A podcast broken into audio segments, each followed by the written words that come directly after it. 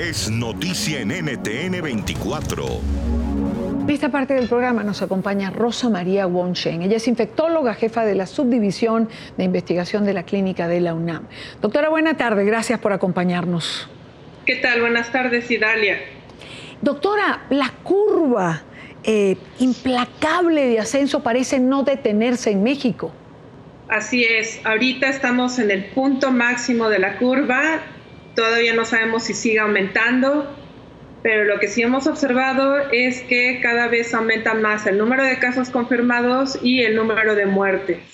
¿Qué hacer en este momento, doctora? Es decir, eh, su, lado es científico, pero no puedo dejar de preguntar cuando escucho que el presidente va a retomar las giras, me tengo que preocupar porque eso implica concentración de personas y de gentes. ¿Es este el momento propicio para hacer eso? Definitivamente creo que es un momento un poco peligroso para empezar a hacer algún tipo de concentración masiva del, tipo, del, tipo que sea, ¿no? Del tipo que sea. Exacto, ya sea académica, ya sea política, sea para cuestiones deportivas.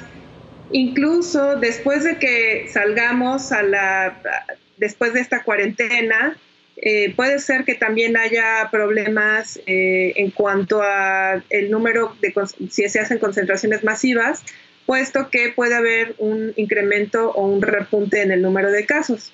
Entonces, en este momento, que es cuando tenemos una mayor cantidad de casos, pues sí es, es peligroso.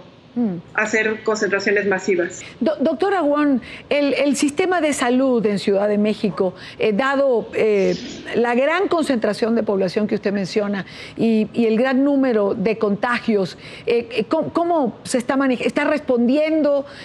¿Tiene problemas? ¿Cuál es la situación actual? Bueno, actualmente hay varios hospitales que ya fueron designados como hospitales COVID.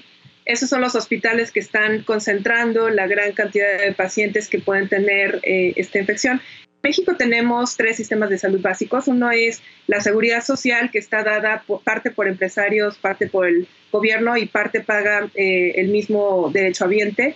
Otra es, el IMSS. Tenemos el ISTE, que es para trabajadores del Estado y tenemos eh, todos aquellos que no tienen ningún tipo de seguridad social, tienen eh, lo que se llama ahora el INSABI, que antes era el Seguro Popular.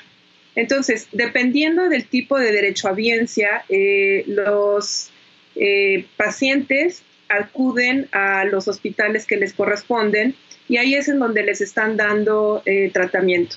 En el caso de México, por ejemplo, para la Ciudad de México, los empresarios se unieron y eh, junto con la Facultad de Medicina de la UNAM se hizo un proyecto en el cual se, eh, una, un área que era para convenciones, que es el centro Citibanamex, ahí es donde se colocaron eh, camas para recibir pacientes COVID.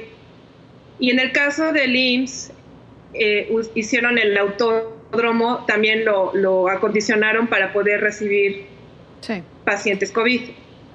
Entonces, lo que han estado haciendo es reconvertir hospitales, contratar a mucha gente, porque precisamente esperaban que a finales de mayo, principios de junio, empezara a haber una gran cantidad de pacientes. Doctora, lamentablemente tengo el tiempo en la espalda, dicho eh, de una manera eh, coloquial. Eh, gracias por habernos acompañado, gracias por estar aquí. Yo creo que lo que hay es que crear conciencia de que no es el momento de tener concentraciones públicas. Estamos en el pico alto en México y la prevención es muy importante y hay que cuidarse. Le agradezco muchísimo su tiempo. Así es, hay que seguir cuidándose y este no es el momento para una concentración masiva, definitivamente. Muchas gracias. Saludos a tu auditorio. A usted, doctora Watt, muchas gracias. NTN 24, el canal internacional de noticias con información de interés para los hispanos en el mundo.